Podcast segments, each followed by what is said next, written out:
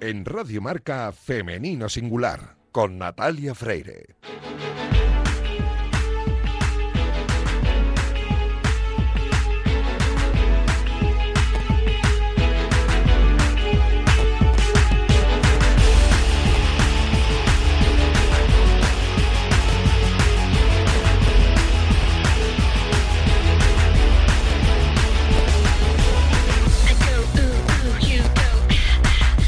Muy buenos días y bienvenidos un sábado más a este espacio de radio en el que nos empeñamos en dar visibilidad y voz a las mujeres que hacen que nuestro deporte sea cada vez más grande. Nos encanta ver triunfar a nuestros deportistas, ya sean hombres o mujeres, pero permitidnos que en la próxima media hora hablemos solo en femenino singular, que es el nombre de este programa que escucháis ahora mismo en la sintonía de Radio Marca. Os recuerdo que podéis encontrar los audios de nuestros programas en todas las plataformas de audio y también en la web de marca.com. Y a los mandos técnicos tengo un lujo hoy porque me acompaña Luis Beamut, que ya está haciendo que todo suene a la perfección. Y este que comenzamos es el programa 240. Y como es costumbre en esta temporada, lo hacemos hablando con Irina Rodríguez sobre el entrenamiento invisible. Arrancamos ya.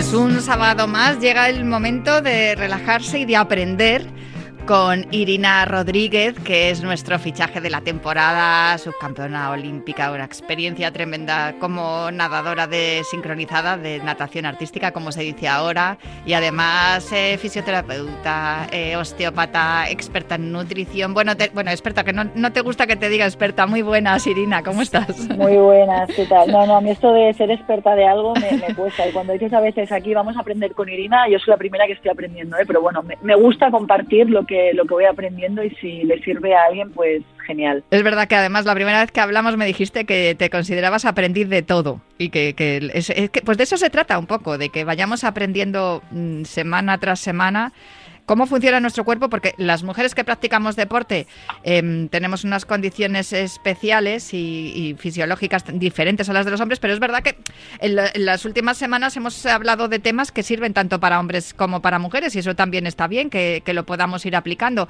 aunque siempre yo he tenido la sensación de que las mujeres nos observamos más. No sé si tiene que ver por estos cambios eh, que, su, que, sufrimos o que tenemos, que, tenemos eh, eh, que forman parte de nuestra fisiología, con, con la menstruación, los embarazos, cómo cambia nuestro cuerpo. Parece que nos observamos más que los hombres y tenemos menos reparos en hacerlo. Pero bueno... Eh, que me enrollo y yo lo que quiero es que tú que nos cuentes tú cosas. La última semana que hablamos estuvimos hablando de las emociones que estaban ligadas a determinados órganos, ¿no? Y cómo algunas eh, dolencias, no, no, pues eso, o sensaciones que nos pasan por el cuerpo, dolor de cabeza, yo qué sé, tenían algunas, tenían algunas relaciones con, con las emociones que estábamos sintiendo y que se relacionaban también con alguna posible patología de los órganos. Eh, al final también llegas a la conclusión de que, creo que es la frase ¿no? de esta sección, el cuerpo es sabio, hagámosle caso a las señales que nos envía. Y, por otro lado, mmm, también esa parte holística de la que nos estás hablando desde el principio, de que las personas estamos compuestas de mente, eh, o sea, tenemos la parte física, la parte mental y la parte emocional. Hoy creo que vamos a hablar o nos vamos a centrar en la parte mental, fundamentalmente. Hemos hablado mucho de la parte física y hoy nos toca la mental. Sí, así es, o sea, para relacionarlo todo un poco, ¿no? Y para, para ver que cada parte aquí es importante y lo que hablábamos siempre, ¿no? Que todas se relacionan entre sí, lo que lo que hace una afecta a la otra y, así es como, como un circuito, ¿no? Entonces, eh, me gusta mucho hablar del poder de la mente porque creo que es un potencial que tenemos todos, pero eh, creo que lo tenemos como muy dormido. Y, bueno, lo que viene a decir un poco todo esto es que, digamos que los pensamientos y las emociones van modelando constantemente nuestro cerebro nuestro cuerpo e incluso nuestras, nuestras células, ¿no? Entonces, cambiando nuestro estado interno, nosotros podemos cambiar nuestra realidad externa. Y de esto habla muchísimo un, un, autor, o bueno, un neurocientífico que a mí me, me, gusta mucho porque tiene trabajos buenísimos donde él lo explica muy, muy bien, que es Joe Dispensa. Él, él es un, eh, entre otras muchas cosas, como os he dicho, pues eh, se ha dedicado a estudiar la neurociencia, se ha, dedicado a estudiar el cerebro. Él vivió en sus propias carnes un accidente muy, muy trágico donde casi se queda en silla de, de ruedas y, y de hecho era el pronóstico que le dan muchos médicos y, fue él mismo ¿no? el que se resistió a esto y empezó a investigar sobre sí mismo, eh, empezó a investigar eh, ondas cerebrales y el comportamiento de, de, los pensamientos, cómo actuaba todo este poder mental sobre nuestro cuerpo y cómo lo podía modificar y, y al final, eh, bueno, pues se sanó completamente, ¿no? Él habla de la capacidad del cerebro para cambiar nuestra y crear nuestra realidad, que también nuestros pensamientos son los que nos gobiernan y sobre todo lo más importante, lo que estamos hablando, pues que tenemos todos, nuestro organismo tiene un potencial increíble para, para buscar la salud a partir de la mente, ¿no? Eh, y esto me, me, yo no conocía yo dispensa en ese momento, pero cuando empecé a estudiar osteopatía, la primera frase que nos dijeron fue que como osteópatas y como cualquier, incluso ahora estudiando psicología transpersonal, ¿eh? o sea, tenemos que dejar todos los terapeutas el ego a un lado, porque al final somos herramientas que podemos hacer como un clic a este cuerpo, pero para que el propio cuerpo busque su equilibrio, ¿no? O sea, es hasta, es hasta ese punto el potencial que tenemos. Eh, coincide con René May también, que René May es un sanador francés que, también ha, ha, hecho grandísimos eh, logros a nivel de, de, autosanación y de sanación con los demás. Y los dos coinciden en que el poder mental es practicable, lo podemos entrenar, igual que entrenamos un músculo, y proponen técnicas, y digo técnicas cotidianas y fáciles al alcance de todos, fáciles y difíciles porque han estado ahí siempre, pero, pero bueno, hay que practicarlas, que son las técnicas de meditación profunda. A, con las cuales podemos acceder a, todo este trabajo mental, ¿no? Eh, yo dispensa va más allá, incluso habla de, de la de, él para él es la meditación de los blessing centers, que al final no deja ser una, un equilibrio de alineación de chakras, tan conocido en, en, la medicina ayurvédica o, en el yoga, o sea que está, está ahí desde siempre para, para, que lo podamos utilizar. Y luego también habla de la glándula pineal, ¿no? que la glándula pineal pues es para mí el, sexto sentido que, que, también podemos desarrollar y el que nos, nos da una intuición mayor. Entonces, ¿qué pasa con todo este poder de la mente? Eh, se trata de deshacer creencias. Él habla de que nosotros generamos unos pensamientos y nos creemos, ¿eh? nos creemos esos pensamientos, es decir, eh, decimos yo soy así, yo soy de esta manera y no puedo cambiar, ¿no? Porque tenemos unos pensamientos asociados. Me gusta mucho, tuve un profesor de cuando estudié coaching de, bueno, seguramente lo conocéis, Manuel Ibarrondo, y él habla mucho de que este, esta creencia de yo soy así es muy limitante, nos, nos limita a todos. En forma de ser, en forma de hacer, y lo que se podría decir es, yo estoy siendo así en este momento de mi vida, esto nos abre una infinidad de puertas para, para saber que podemos cambiar y que tenemos la, la realidad en nuestra mano, ¿no? la capacidad de poder cambiarla.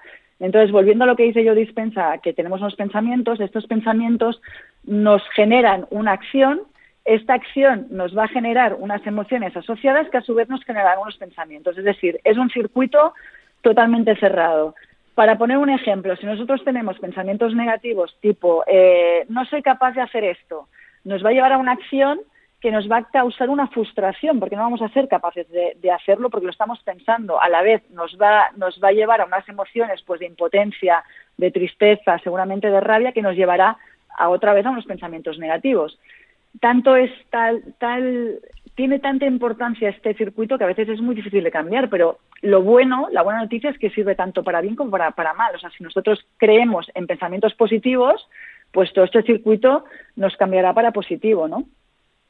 Em, ¿Qué más os puedo contar? Pues mira... Eh, yo te iba, a, comentar una cosa, porque esto ha ocurrido, vamos, a mí me ha pasado, ¿no? De decir, vaya, pensé que no iba a ser capaz de hacer esto, pero te ves obligada por lo que sea, porque hay una situación de, urgencia o de lo que sea, que ocurre un accidente y, reaccionas o, haces algo de algún modo que en cualquier otro momento de tu vida no, no hubieses pensado que fueras a ser capaz de hacerlo, qué sé yo, saltar una valla o alguna cosa que te... Eh, así absolutamente normal y, sencilla. Pero sí que es verdad que muchas veces la mente es la que nos corta, la que nos, la que nos detiene, nos detiene la las capacidades que sí que podríamos tener y que no, no estamos explorando porque, eh, como dices tú, nos estamos limitando. No sé si va por ahí. Sí, sí, así es. O sea, es muy tópico y muy típico esto que hablamos, ¿no? Que parece como muy fácil decir, créetelo y lo podrás crear pero bueno, al final estamos sometidos a, muchas eh, creencias educacionales, a muchos pensamientos limitantes, a, muchas cosas que no nos, no nos facilitan este potencial, ¿no? Y entonces, enlazando con todo lo que estamos hablando, es muy curioso porque eh, todos hablamos de que últimamente se ha puesto muy de moda este término, ¿no? De una vida más consciente, una salud consciente, una nutrición consciente, incluso un ayuno consciente. A mí me hace mucha gracia porque eh, creemos que tenemos esta conciencia muy dominada y en realidad esta conciencia en el cerebro ocupa simplemente, para que nos hagamos una idea, un 5%, es decir, que el 95% restante es inconsciente. Así que mm, estamos, mm, o sea, estamos a la merced de un 95% inconsciente, ¿no? Y dicho así suena como, como, ostras, pues suena preocupante. Pero en realidad eh, lo positivo de todo esto, o lo bueno de todo esto, es que el inconsciente pues no, no entiende, aquí tendríamos que entrar un poco en física cuántica y demás, que no es el caso, pero para que me entendáis, o sea, el inconsciente no, no, no obedece a leyes del espacio-tiempo, no hay presente, pasado y futuro, simplemente es como que todo está ahí, es como, podríamos llamarlo como una especie de mar enorme donde se han ido depositando todas nuestras experiencias, es un archivo que contiene toda nuestra, nuestra vida. Y, al final lo positivo o la buena noticia es que podemos acceder a él a través de, de, la, de la relajación física. Esa es la ruta de acceso, ¿no? Entonces, eh, es muy importante esto para aplicarlo tanto en la vida como en el deporte. ¿El inconsciente qué hace? Pues el inconsciente dirige nuestros automatismos, nuestros pensamientos, es como un software, como un ordenador donde está toda nuestra información y, funciona a través de las ondas cerebrales alfa, que hoy no hemos hablado porque es muy extenso, pero para que lo entendáis, las ondas cerebrales alfa es cuando nosotros estamos en un pequeño trance y estamos totalmente con, o sea, con conciencia y somos tenemos la voluntad ¿no? de dirigir nuestras, nuestros pensamientos. Entonces, cuando accedemos a él con una relajación física, eh, pues podemos desde ahí trabajar visualización para, por ejemplo, en el deporte y sacar máximo rendimiento, pues cómo visualizar un técnico una, un elemento técnico o una técnica más depurada que no nos sale, un gesto técnico vamos a llamar, ¿no? Y ahí podemos visualizar que lo hacemos bien, el inconsciente recibe, recibe esa información y luego nos es mucho más fácil hacer la corrección, ¿no?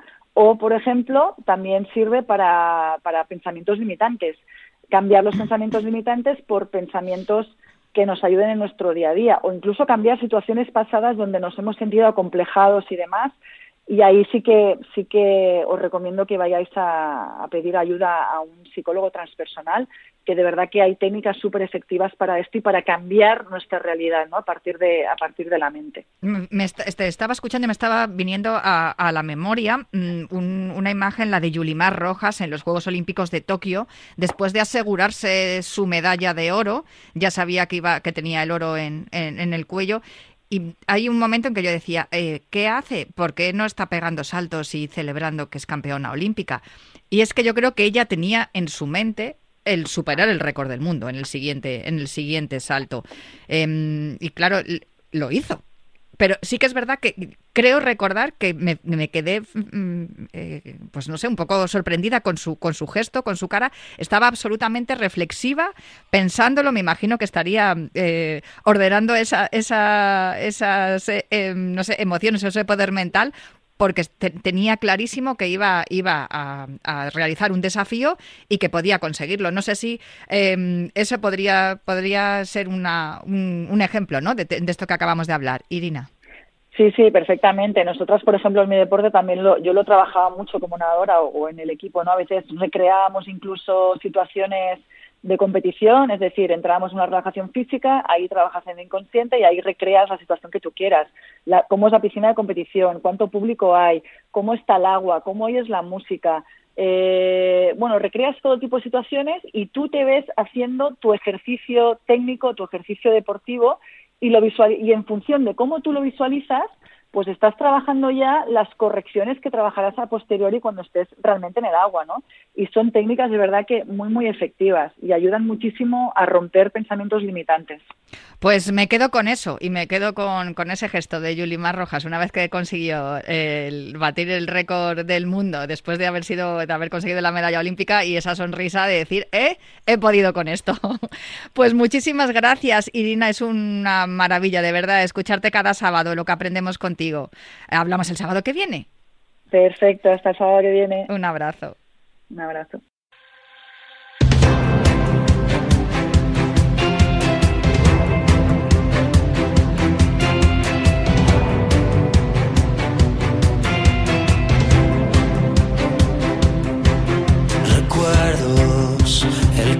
son sueños por ti.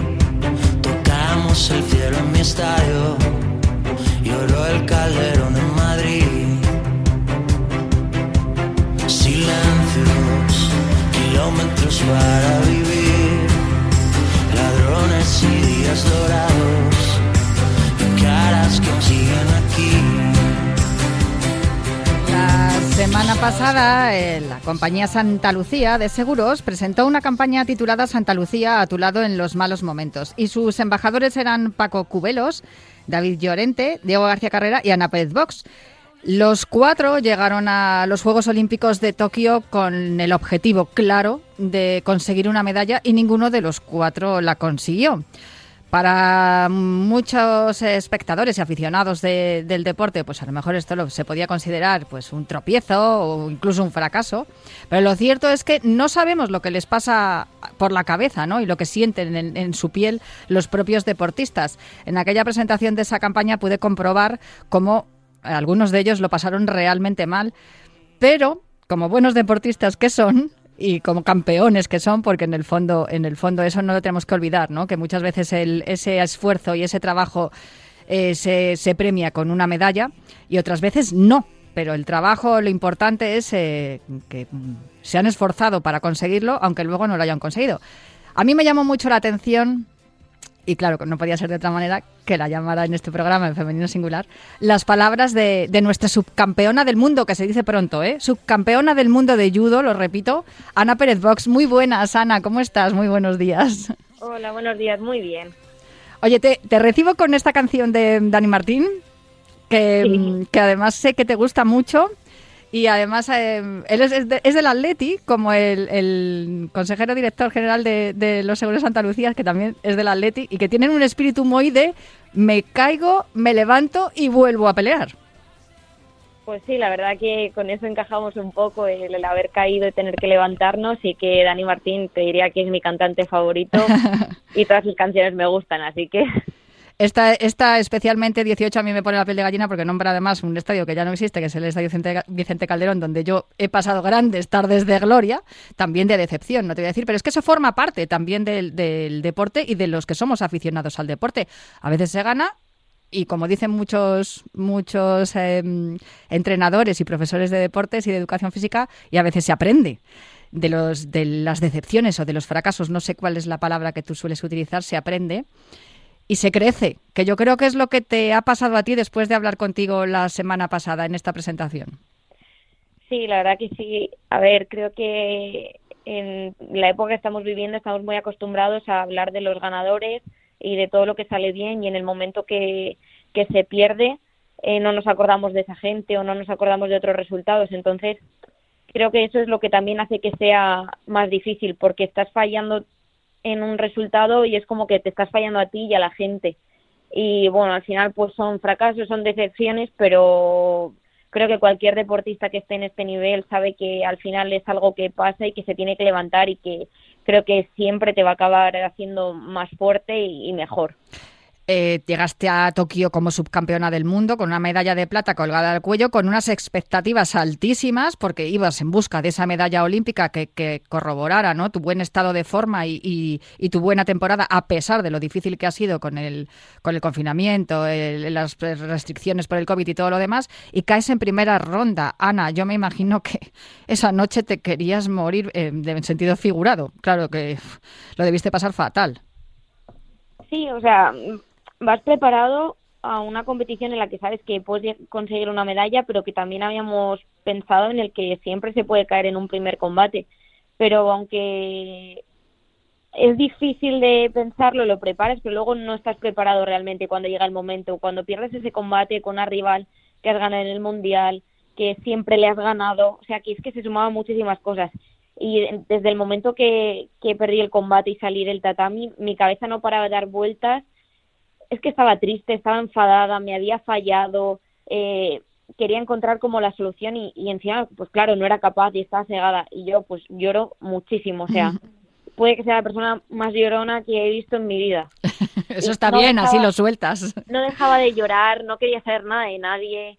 Eh, una tristeza, pero eso, a la vez enfado. O sea, tenía una mezcla que, que ojalá nunca, nunca se vuelva a repetir porque lo pasé realmente mal. Es una manera de vivir como, como un duelo, ¿no? Como cuando mm, pierdes a alguien y tienes que vivir primero esa parte, ¿no? La de la negación, eh, la rabia y luego al final la aceptación, ¿no? La parte en la que dices, bueno, vale, pues esto ya ha ocurrido, no podemos borrar lo que ha ocurrido, hay que aceptarlo y hay que seguir para adelante. Pero sé que tu duelo duró bastante, que no querías saber nada de deporte, no querías ni correr siquiera, o sea, no querías saber nada.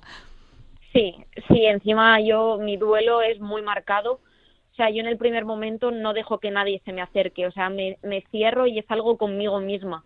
Y lo estoy pasando tan mal que no quiero que la gente de alrededor pase también como por ese momento, digamos es como que al principio no lo puedo gestionar y prefiero encerrarme yo sola, dejarme y luego pues que ya venga la gente, pero claro, eran unos Juegos Olímpicos, eran las expectativas, pues es que no contestaba al móvil, eh, me fui de vacaciones y la gente casi quitando los más cercanos no sabían de mí. Y, y un día salí a correr estando en México de vacaciones y volví a correr y dije, ¿qué narices hago yo corriendo? O sea, ¿qué hago haciendo deporte? Si es que no quiero. Y, nada, pues hice eso un día y, se acabó. La gente me decía, pero no le echas de menos. Y digo, es que es ponerme unas zapatillas y me revive el momento y, no, no puedo. ¿Y cómo eh, superaste eso? ¿Con el tiempo, con los días, aceptándolo como, como decíamos? Sí, el tiempo. El tiempo eh, no lo he aceptado todavía. O sea, no te voy a engañar. he podido como pasar página, pero sin haber repasado ese momento. Yo no he vuelto a ver el combate, eh, no he hablado sobre, sobre la competición con nadie, ni con mi entrenador, ni con mi psicóloga, nada. O sea, ese tema todavía está ahí como en stand-by. Yo he pasado página, voy a empezar una nueva página, pero no he vuelto atrás todavía en eso. ¿Esa nueva página qué nombre tiene? Bueno, pues como objetivo tiene París 2024, eso lo tenemos clarísimo. Y luego, pues por en medio habrá capítulos de competiciones que espero ya empezar a partir de febrero del año que viene. También vengo una operación y pues objetivos de medallas europeas, mundiales y de volver a clasificarnos a unos juegos para, para poder ir a por la medalla otra vez. Claro, eres joven, Ana, todavía, pero la competición no va a estar ahí siempre. Hay que ir, em, digamos, eh, tachando, ¿no? Poniendo X en esos objetivos que, que estás comentando, ¿no? Los europeos, los mundiales y finalmente ese, esos Juegos Olímpicos de, de París 2024 que después de todo ya no están tan lejos. Los meses pasan volando. Sí, es que es eso, es que quedan tres años, no queda nada y es lo que te digo, tengo la, París tengo claro que quiero intentarlo, pero luego, por ejemplo, no sé si a Los Ángeles querré llegar, llegaré, entonces son tres años en los que dices pues que quiero medallas europeas, quiero otra medalla mundial y te fijas y, y no quedan tantas competiciones realmente, entonces es un, es un capítulo difícil, pero la verdad que tengo muchísimas ganas. En cualquier caso, claro, hablamos muchas veces, sobre todo con todos los deportistas de polideportivo, ¿no? que los Juegos Olímpicos eh, son la cita más importante de, de, la, de, la, historia, de la carrera de, cualquier deportista, ¿no? Pero es verdad que hay, hay y ha habido grandísimos deportistas que no han sido medallistas olímpicos y tampoco pasa nada. Sí, sí, realmente no pasa nada, pero es eso, que toda la atención se centra en los Juegos Olímpicos y es como los multideportes no existimos en otro momento que no sean los Juegos Olímpicos.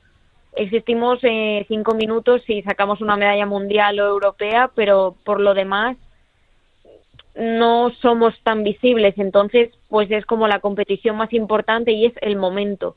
Muchas veces todo lo que hay detrás o has conseguido antes, pues no se sabe. En judo somos una potencia de una manera o de otra. Desde hace bastante tiempo hemos tenido grandes eh, judocas ¿no? En, lo alto del ranking y sin embargo parece que faltara todavía un poco de un poco de legado, un poco de herencia, Ana. ¿Crees que, porque se ha hablado también eh, en los últimos meses de la posibilidad de que Madrid eh, vuelva a intentar ser sede olímpica, mm, que eso también sería bueno para, para una próxima generación de futuros deportistas? Sí, yo creo que sería una oportunidad buenísima. Todos sabemos lo que creció el deporte español y las ayudas con Barcelona. Eh, que hubiese unos juegos otra vez en España, sean en Madrid donde sean, sería algo increíble y, y, todos los deportes crecerían porque es un momento muy importante y creo que en el judo hay legado, o sea, gente siempre viene, también ahora son muy pequeños o a lo mejor en España no resaltamos tanto en categorías inferiores, pero porque no somos profesionales. O sea, nosotros estudiamos y ya muchas veces una vez nos metemos en bachiller universidad, es cuando decidimos que queremos llegar a más, entonces llegamos como un poco más mayores. Es realmente una cosa que a mí siempre me, me, ha entusiasmado. ¿Cómo sois capaces de entrenar durante tantas horas y además compaginarlo con vuestra formación académica, que la mayoría sois universitarios? Tú estabas estudiando... Turismo en la UCAM. La UCAM es una de las universidades que ofrece ayudas a los deportistas pero sí que es verdad que yo no, no, sé cómo os organizáis, pero suele ocurrir que los eh, deportistas sois buenos estudiantes porque os organizáis muy bien el tiempo. Es más, yo te digo que soy más eficaz cuando tengo menos tiempo que un día que tengo todo el tiempo del mundo para dedicarle a la universidad. Ese día no hago nada. El día que tengo el tiempo que me persigue, que no me da la vida, ahí es cuando realmente soy eficaz y al final es organización, es saber que lo tienes que hacer y, y, yo creo que no es que seamos buenos estudiantes, sino que tenemos claro el tiempo que tenemos. Entonces, si tienes una hora y media, esa hora y media estás ahí a tope y luego ya te vas a entrenar. No, desde luego, está claro que en tu deporte, que es el judo, eh, está claro que se, has aprendido a trabajar bajo presión, porque otra cosa no, pero en los combates de judo presión hay mucha. Sí, sí, yo a mí me gusta la presión. Yo sin presión siempre lo digo que no funciono. Yo hacer las cosas porque hay que hacerlas, no. A mí me gusta hacerlas con un objetivo, con una presión y al final es lo que le da el gusanillo y la chispa. Pues Ana Pérez Box, la verdad es que ha sido un placer charlar contigo. Como dijeron en la presentación el otro día, es bueno tener una segunda oportunidad. Tú de momento vas a tener una segunda oportunidad en, los próximos campeonatos europeos y mundiales y ojalá que podamos quitarnos esa espinita de Tokio, que nos la quitemos en París con un mejor horario también, que podamos contarlo sin trasnochar tanto aquí en España y, con esa alegría que, supondría el, poder pues por, fin conseguir ese objetivo que, te marcaste hace tiempo, que, que es eh, colgarte una medalla olímpica. Ana Pérez Box, eh, muchísimas felicidades, de verdad, por el ejemplo que das. Ánimo con ese duelo que va a pasar. Estoy segura que la próxima vez que hablemos me dirás, ya he visto el combate y ya sé lo que tengo que hacer y por dónde tengo que ir. Y, y ojalá que podamos seguir contando muchos éxitos de una de nuestras mejores judocas españolas. Muchas gracias.